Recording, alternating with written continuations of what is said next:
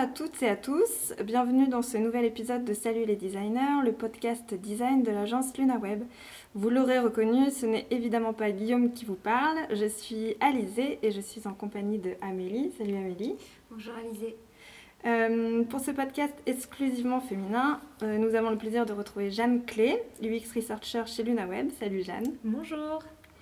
Euh, avant de commencer notre petite série de questions te concernant et concernant ton regard sur l'expérience utilisateur, est-ce que déjà tu pourrais te présenter s'il te plaît? Eh bien absolument, donc je, tu l'as déjà dit, mais je suis Jeanne, je suis donc euh, UX Researcher à l'agence LunaWeb, euh, donc en charge de la recherche utilisateur à l'agence. Voilà. Qu'est-ce qui t'avait amené à t'intéresser à l'UX? Alors, euh, donc j'ai commencé euh, des études en architecture. Euh, en gros, l'idée au début, c'est que je souhaitais donc construire quelque chose autour de l'être humain. Donc c'était un peu l'idée de départ. Très vite, je me suis rendu compte que l'archi, les études d'archi, c'était pas forcément possible pour moi. Donc je suis partie euh, sur euh, la psychologie. Alors, euh, bon, j'ai été amenée à partir sur cette branche-là, quoi. C'était super intéressant et on retrouvait vraiment cette idée donc ben, de la connaissance de l'humain, de l'homme, de sa subjectivité, etc. Et parce que les vraiment les choses. Enfin, j'ai été amenée super naturellement à ça en fait, puisque tu te spécialises petit à petit dans tes études. Et je me suis spécialisée en psychologie du travail. En psychologie du travail, tu as l'ergonomie. Mm. Et euh, donc, dans ce champ de l'ergonomie, eh ben, tu as trois sous-champs, à savoir euh, l'ergonomie organisationnelle. Donc, c'est plutôt tout ce qui est dynamique de groupe, leadership, euh, ou plutôt aménagement d'espaces de bureau, etc., pour faciliter la créativité, tout ça. Tu as tout ce qui est plutôt ergonomie de la santé, donc c'est vraiment l'étude des postes au travail, euh, donc pour euh, diminuer euh, les risques de troubles musculo-squelettiques, etc. Donc c'est également de l'aménagement de poste ou du moins de la prévention des risques.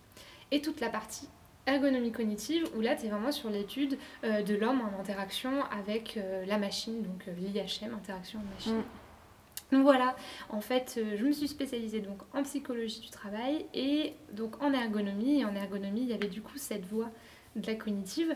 Euh, et euh, du coup, ben, en fait, via l'intérêt pour cette voie, j'ai entendu parler du web à Québec.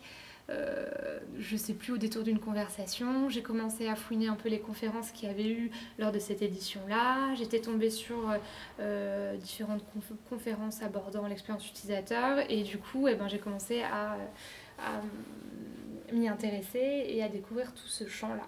Voilà en gros un petit peu l'idée. Donc ce qui est cool, c'est que l'idée du début de construire quelque chose autour de l'humain, ben, je l'ai retrouvée très vite euh, via cette voie-là, puisque ben, il y a à la fois la connaissance de l'humain, la bio, tout ça. Et puis à la fois, du coup, tout ce qui est ben, interface, euh, conception d'interface, créativité, etc. D'accord. Euh, du coup, c'est quoi l'UX pour toi aujourd'hui? Alors, l'UX pour moi aujourd'hui, c'est un peu une vaste question puisque ben il n'y a pas de consensus, hein, clairement, sur, sur cette euh, définition-là. Donc, je vais te donner un peu, euh, moi, la vision que j'ai de ça. Euh, ben, c'est qu'actuellement, on est dans une société de l'expérience, donc euh, il faut qu'on puisse. on cherche à vivre des petites expériences au quotidien, et puis ben, pour nous et pour nos clients, ben, l'idée c'est de pouvoir les accompagner à faire vivre du coup des petites expériences à leurs propres clients, donc aux utilisateurs finaux. Euh, mais au-delà de ça, vraiment en termes de discipline, c'est un champ totalement pluridisciplinaire qui, euh, de jour en jour, euh, voit émerger de nouveaux métiers et ben, de nouvelles compétences. Donc c'est un champ qui existe depuis très longtemps et à la mm. fois ben, qui est sans arrêt en mouvance et qui se redéfinit chaque jour. Donc voilà, c'est totalement pluridisciplinaire. Et quand tu dis on est dans un virage où la société est amenée à faire de plus en plus d'expériences utilisateurs comme ça, tu, tu dis aussi que c'est quelque chose qui est là depuis un certain moment, mais que ça se redéfinit. Et du coup, depuis quand tu as trouvé réellement ce marqueur-là que la société a pris ce virage-là, en fait? Ben, c'est depuis qu'on a beaucoup plus de choix par produit en soi. Enfin, ah Il y a un peu l'idée de se dire qu'avant, on concevait des interfaces et euh, ben, on se disait, ok, bon, on va former l'usager à l'utiliser dans le cadre du travail, etc. C'était un peu ça l'idée, c'était plutôt euh, l'homme qui s'adapte au travail, l'homme qui s'adapte à l'interface. Et donc là, euh, ben, aujourd'hui, on n'est pas du tout dans ce cadre, enfin, on n'est pas du tout dans, dans cette dynamique-là, on est plutôt dans une dynamique où il y a tellement d'offres que dans tous les cas, l'usager euh, eh ben, s'il est freiné dans son usage, Ouais. il va aban- abandonner, il va chercher euh, à plutôt utiliser un autre produit, ou du moins, en tout cas, ça va impacter totalement sa perception de la qualité du produit. Ok. Du coup, euh, tu euh, nous disais que tu travaillais euh, chez LunaWeb et du coup, tu as un profil euh, d'UX Researcher plutôt en agence. Du coup, est-ce que tu pourrais nous dire un petit peu à quoi ressemblent tes journées type euh, en, en agence Ok. Euh, donc deux grandes dimensions dans mon activité. J'ai une partie euh, plutôt euh, casquette du coup de développement du pôle euh, du, du X Research, donc avec plutôt du coup une casquette de management et de développement de l'offre. Et puis une autre partie où donc je fais euh, partie intégrante des équipes euh, lors de euh, phases de recherche et plus globalement de, projets euh, euh, avec nos clients. Donc sur euh, la première partie, ben, mon rôle est donc de euh, travailler principalement sur les offres que nous on déploie au quotidien et nos méthodes, en général, donc faire une veille active et, euh, eh ben, euh, concevoir de nouvelles méthodes, se mettre à jour absolument des études qui peuvent être faites, etc. Donc vraiment faire le lien entre tout ce qui est recherche littéraire, scientifique, ce que font ben, les autres, que ce soit dans le monde entier ou voire en France. Et puis pas seulement en agence, hein, ça peut être également dans, donc, chez l'annonceur Mm. Plus généralement ben, carrément sur du service, euh, de la bibliothèque, enfin d'autres choses que du digital. Euh, donc voilà, et puis ben, du coup sur euh, l'autre partie, eh ben, au sein de- des équipes projet, ça va être donc de déployer toute la partie recherche utilisateur.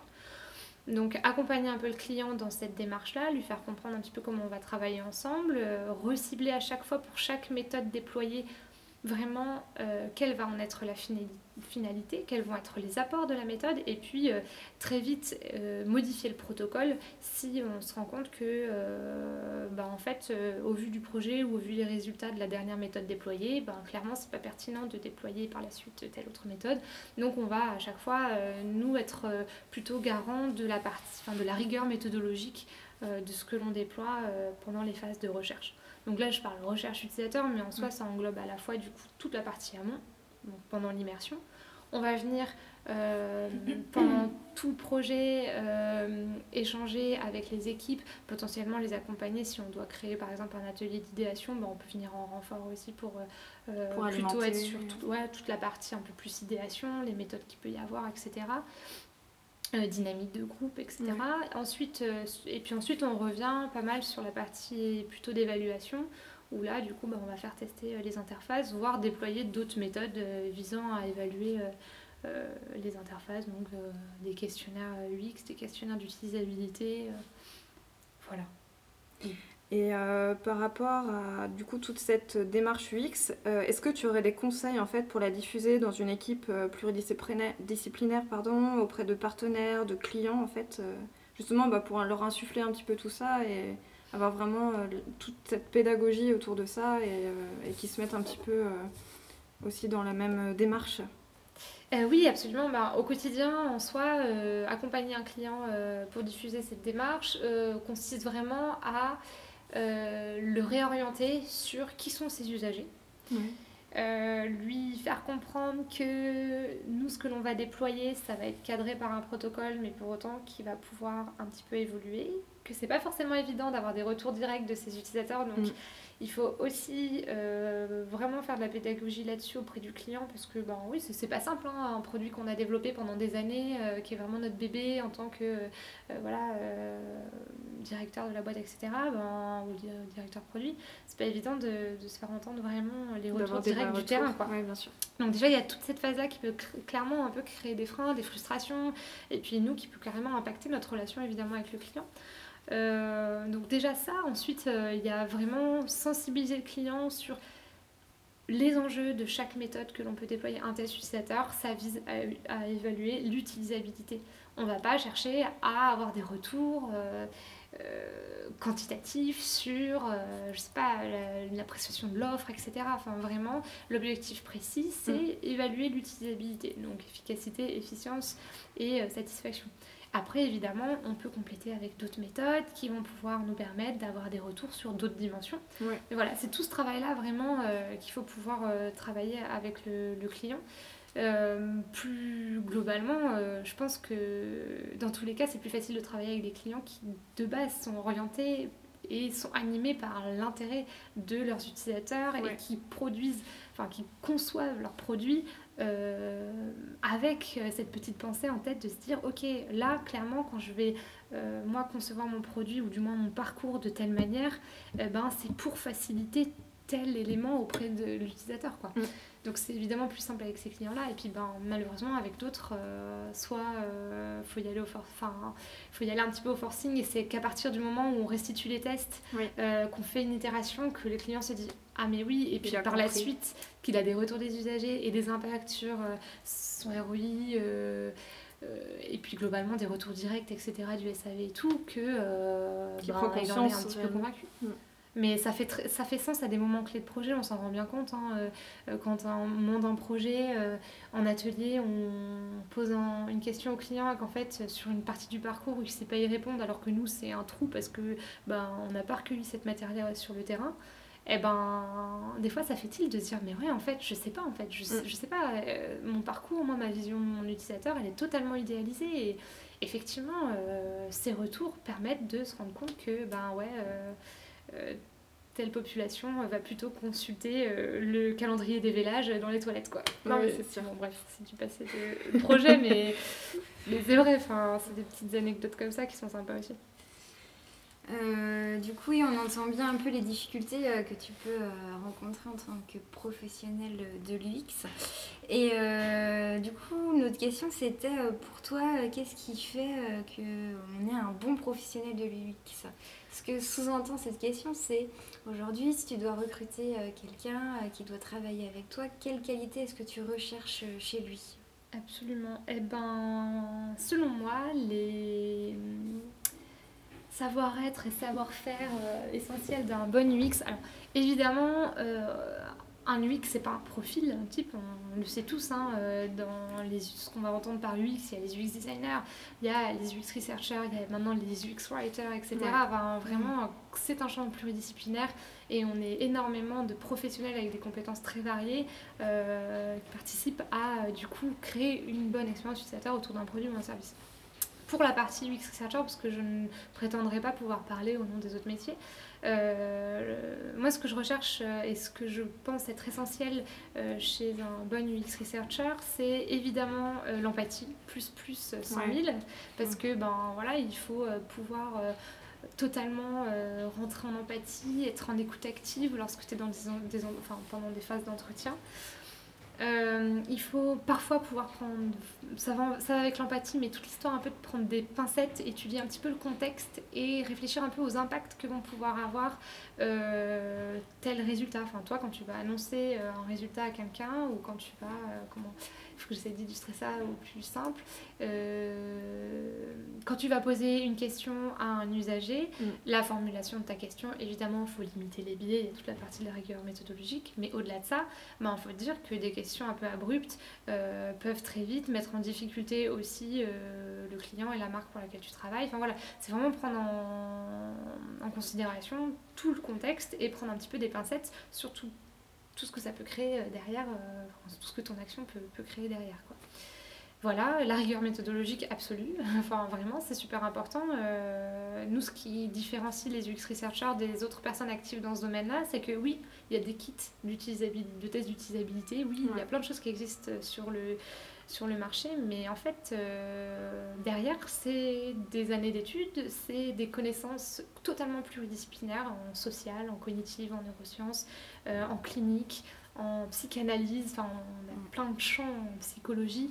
Euh, c'est de même pour plutôt ceux qui sont plutôt sociaux, ethno, etc.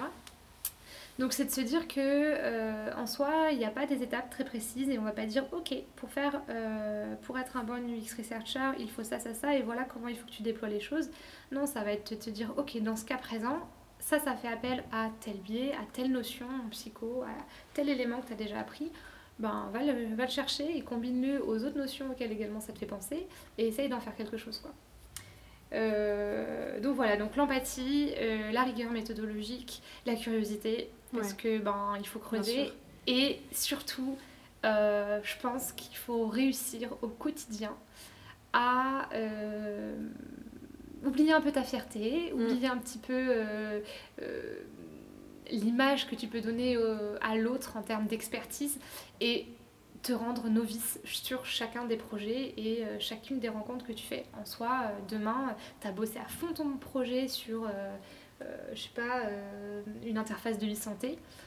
sur les insuffisants respiratoires, imaginons n'importe quelle pathologie, tu l'as bossé à fond, tu connais absolument tout ça. Mm. Mais toi, demain, quand tu vas voir ton, ton, enfin, ton usager et donc ton patient, ben évidemment tu vas pas lui dire oui je vous pose cette question là mais je sais déjà. Ah oui oui ou lui couper la parole en mode ben oui oui ça je sais déjà quoi. Mm. donc il faut vraiment que tu te remettes à chaque fois dans cette place de novice. Tu ne connais rien il ne faut pas avoir d'a priori.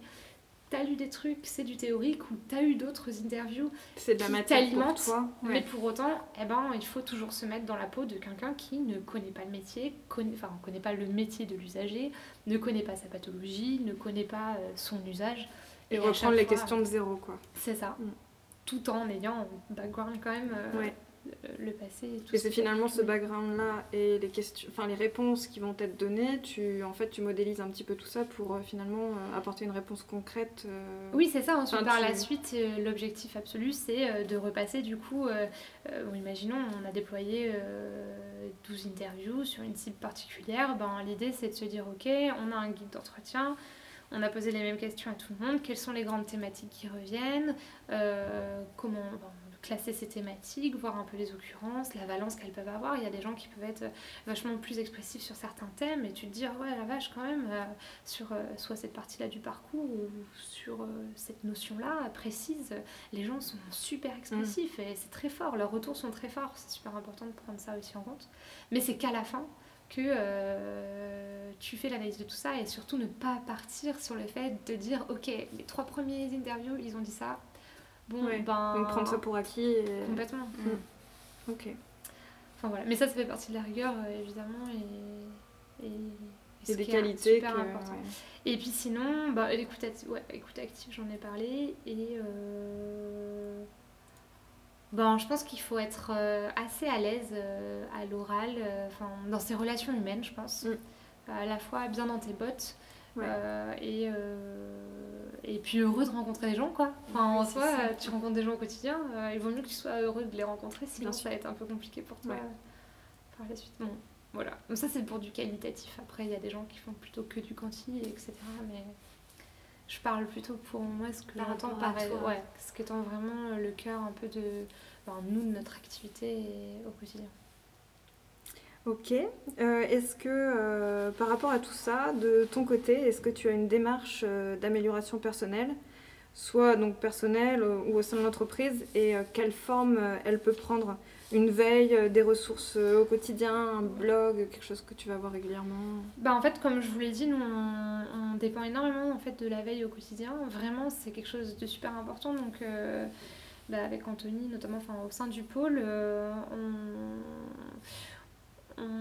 reçoit directement via Google Search, etc., des articles qui sortent et qui soient totalement très récents. Donc, qui sont issus de ce sont des articles scientifiques en fait qui sont sur des bases scientifiques donc nous on, reçoit ça. Euh, donc ça c'est vraiment notre veille principale, on se base vachement sur, euh, sur ça et puis ensuite euh, ça va être toute une liste de veilles sur des sites pas mal visionnés, à savoir Norman Group, enfin tous les grands classiques, oui Norman Group, le blog de Karine, IRGO, enfin il y en a plein de différents et qui sont très accessibles. Et puis, euh, et puis après, ça va être aussi pas mal euh, les offres qui sortent, en fait, enfin les offres, les nouvelles solutions qui sortent, à savoir des nouvelles solutions de captation, des, mhm. nouvelles, des nouveaux kits de certaines méthodes, de, choses comme ça, enfin qu'on va pouvoir aller euh, fouiner, les cartes, enfin les, nouveaux, les billets, toutes les études qui sont faites sur les billets, les decks de cartes qui peuvent être faits là-dessus, et qui peuvent du coup carrément aller au-delà de nous, notre exercice au sein du pôle du Research, mais qui peuvent vachement alimenter la passation entre l'UX researcher et l'UX designer, voire carrément s'étendre à toute l'équipe pour faire de la pédagogie Oui, c'est ça, ouais. euh, à toute l'équipe. Donc voilà, en soi, j'ai pas de j'ai pas une- un rituel très précis, mis à Ouais. part la réception dans mes boîtes mail euh, des articles scientifiques. Euh, mais bah, le livre de chevet, enfin les livres de chevet classiques euh, de support méthodo, quoi. euh, Mais l'idée, c'est vraiment une amélioration globale sur plein de sujets et t'as pas un sujet précis aujourd'hui que tu as envie de peut-être creuser ou autre, c'est vraiment Bah, sur l'ensemble de ton métier. Quoi. Ouais, ouais, complètement, parce que de, actuellement, on a, on a une offre, on, voilà, on, on sait globalement les méthodes que l'on déploie à l'agence, il y en a sur lesquelles on s'aventure pas du tout, donc évidemment, c'est la priorité. Pour autant, en fait, dans notre veille, ben, demain, on a un besoin sur un projet particulier, ben, nos méthodes, on va pas les déployer forcément de la même manière, et notre but, c'est de faire quasiment du Ouais, bien sur-mesure à chaque fois. Donc, euh, oui, on va s'alimenter de ça euh, au quotidien. quoi. Ok. Et justement, tu nous parlais justement de kits euh, que tu euh, découvrais ou n'importe. Et euh, par rapport à ces outils-là, est-ce qu'il y a euh, un atelier que tu pourrais nous conseiller ou que tu apprécies plus que les autres ou que tu utilises régulièrement? Oui, ben absolument. Moi, ce qui me plaît le plus en termes d'ateliers, je pense que c'est justement les ateliers où on se retrouve avec les autres membres de l'équipe et les clients, voire des usagers, euh, sur toute la partie parcours utilisateur. Euh, parce qu'en fait, donc, on est venu alimenter par la recherche euh, utilisateur toute la partie des personas. Donc, on a créé nos clusters de personas, on en a fait des fiches synthèse. Et euh, ben, sur la base de ces personas qu'on a pu aussi un petit peu challenger, ou du moins pour créer de l'engagement auprès du client, on lui demande de choisir certaines verbatims parmi d'autres, etc. On peut, on peut aussi euh, voilà, créer de l'engagement auprès du, du client de la sorte. Ben, donc par la suite, on va partir plutôt sur euh, l'atelier des, des parcours. Et euh, donc, soit avec la vision très macro, à savoir donc l'expérience map, soit du coup un petit peu plus précise avec vraiment les parcours euh, usagers sur l'interface à des instants T euh, de l'interface. Et donc, je trouve que c'est les plus intéressants parce qu'ils sont pour le coup pluridisciplinaires, qu'on apprend autant de l'apport que vont nous apporter les clients, ça va les questionner, il y a une vraie synergie quoi, pendant cet atelier-là, Ouais. et qui est vraiment le socle aussi de nous, ce qu'on va déployer par la suite. Donc ça permet, enfin ça a de l'impact, ces parcours ont évidemment de l'impact, enfin, c'est le cœur du, du projet en soi, enfin, c'est la suite. C'est ce qui va vraiment être à l'initiative de euh, la suite de la conception. Et en plus, ben, ça en va jusqu'au test utilisateur, puisque ben, on va se baser sur ces scénarios-là. Et nous, ça nous permet dès l'amont d'avoir un petit peu euh, vraiment un retour précis de contexte d'usage, de petits scénarios, et euh, donc des, des parcours quoi, qu'on va pouvoir, qu'on va pouvoir les penser, les optimiser avec les usagers et les clients. Oui, bien sûr. Et puis sinon, donc un outil, euh, moi ce que j'utilise vraiment euh, régulièrement et qu'on utilise à l'agence, c'est le timer euh, de Gianni Polito, qui euh, est donc un designer et qui a créé un petit timer accessible via un simple lien, qui est super visuel et super agréable à utiliser pour les ateliers. Donc vous avez directement sur l'écran en projection un timer classique comme quand tu cuis tes œufs et puis Mm. tu as le gros cadran rouge, puis tu as une petite sonnette à la fin. Et euh, comme le temps c'est important lors des ateliers, euh, c'est vrai que ce, ce- j'adore ce timer. Voilà. Super. Et du coup, bah, tant qu'à faire, un merci Jenny. Euh, une question peut-être un peu plus difficile. Euh, c'est quoi pour toi l'UX de demain? Haha Et ben pour moi, euh, l'UX de demain, en fait, on je me dis qu'on pourrait se dire, on pourrait s'imaginer un petit peu que l'UX de demain, c'est un UX qui se tourne à fond sur la technologie, euh, avec euh, tout ce qui nous arrive, à savoir euh, évidemment l'intelligence artificielle euh, et tout, Ouais. euh, ces grandes technologies dont on parle beaucoup. Mais je me dis qu'en fait, est-ce que l'UX de demain, c'est pas une UX rétro où on se retrouve en mode euh, avec des petites expériences à l'ancienne euh, que vivaient euh, nos grands-parents avec enfin, on voit bien des fois un peu le renouveau de certains outils d'antan enfin, Ouais, complètement. genre la petite cassette audio que tu vas mettre dans ton autoradio branché à ton iPhone enfin clairement ça me pose, ça me pose un peu question quand même Ouais, bah oui, oui. Ok. Toutes ces petites choses-là, un peu le. Enfin, il y a beaucoup de travail autour de la communication avec les grands-parents. La love Et, box. euh, voilà, Lovebox, Ouais. euh, du coup, c'est donc la Lovebox, c'est une petite boîte euh, qui permet de communiquer avec tes grands-parents. En gros, en, en tout cas, c'est leur cible principale. Et puis, ils l'utilisent aussi beaucoup sur la partie Saint-Valentin et Fête des Mères. Et en fait, tu envoies un petit euh, message sur ton téléphone portable. Ça l'envoie du coup sur cette petite box en bois qui est très mignonne avec un petit couvercle et un petit cœur aimanté devant. Donc dès que ta grand-mère reçoit un doux petit message de la part de sa petite fille, le petit cœur se met à tourner. Et donc tu, tu ouvres le couvercle de la boîte et là tu as le petit message coucou mamie, bonne journée, voilà, Mmh. tu- tu- évidemment, tu dis ce que tu veux à ta grand-mère. et donc, quand elle euh, le referme, euh, elle a la possibilité également de tourner le petit cœur. Donc, toi, ça te renvoie des cœurs. Et puis, tu as via l'interface, tu sais quand est-ce qu'elle l'a reçu, puis lu. Donc voilà, Mm. c'est c'est te dire, ok, ben en fait, euh, comment, enfin, demain, on peut soit repartir sur des trucs vraiment basiques, ou du moins répondre le plus simplement possible aux besoins primaires. Enfin, Ouais. c'est vrai, enfin, communiquer avec tes grands-parents, bah oui, c'est un besoin euh, et qui est lié à plein de contraintes technologiques parce qu'on n'a pas le même niveau d'expertise. Comment on solutionne ça? Et ben peut-être que c'est en passer par là ou en passer par des impressions de photos par, sous forme de petits journaux qui leur sont envoyés au quotidien. C'est des choses assez simples et ça fait ce lien entre donc nous l'interface et euh, le papier et avec cet aspect un petit peu rétro. Il y a justement sur les photos, euh, il y a une boîte aussi comme ça, il me semble, qui existe Ouais. euh, pour euh, imprimer une photo tous les X jours ou semaines, je sais plus laquelle. Ah oui, oui, Pour venir découvrir réellement une photo imprimée. Enfin, oui, oui, c'est ça. j'ai eu connaissance de ça la dernière fois. Ouais, c'est de manière aléatoire en fait. Oui, c'est ça. effectivement, tu as une qui te impression. ressort à un moment. Ouais, je crois que c'est. Ouais, c'est Karine Lallemand qu'on parlait en exemple, je crois. Dans... Mais c'est vrai que ça rentre complètement dans ce contexte de côté un peu rétro où on revient un peu en arrière, mais finalement on vit l'expérience On différemment. vit les choses différemment. Actuellement, on enfin, on n'a pas de patience, euh, on veut tout Mm. instantanément. Ben, c'est de se dire que peut-être que quelque chose de mémorable pour nous, ça va être de, quelque chose qui va nous pousser comme ça à des éléments de surprise, euh, à une attente. euh. Mm.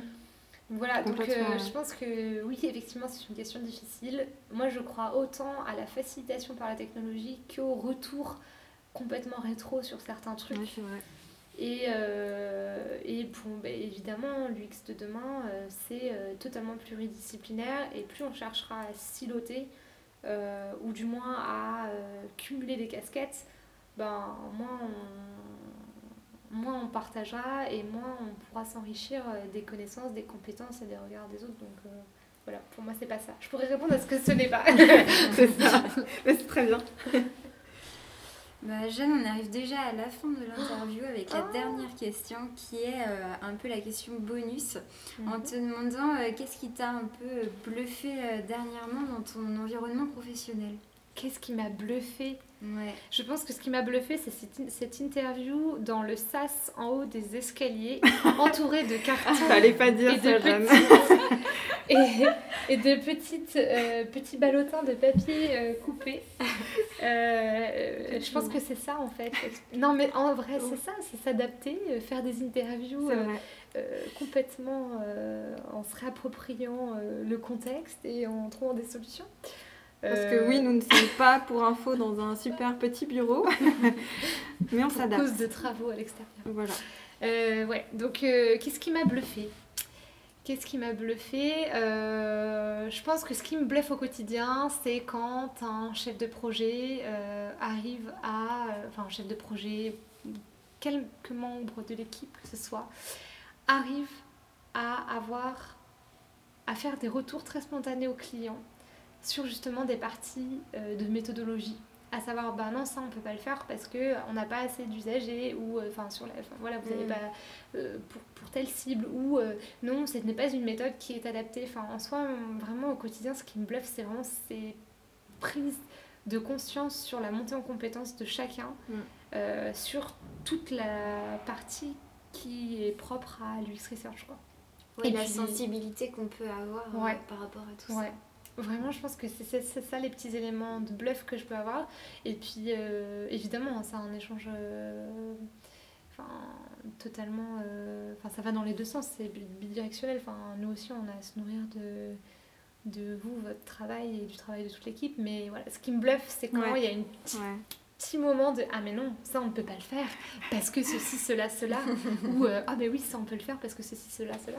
Ou ah ça ça fait appel à euh, telle dimension. Enfin, voilà ça fait plaisir quoi de se dire que l'équipe euh, ben, est curieuse s'informe et apprend aussi au fil du temps sur, sur toutes ces dimensions de la connaissance de l'humain et, et voilà Super. Génial. Bon bah merci Jeanne en tout cas de t'être prêtée au jeu. Eh ben, merci à vous, c'était chouette d'échanger ensemble Ouais. sur ces questions. Je pense qu'il y a beaucoup de choses à, à en dire, dans tous les cas. Oui, tout à fait. Bon, bah, on va se retrouver euh, pour euh, d'autres nouvelles aventures euh, sur le podcast de Salut les designers. Et puis à très bientôt. À bientôt. À bientôt. Merci.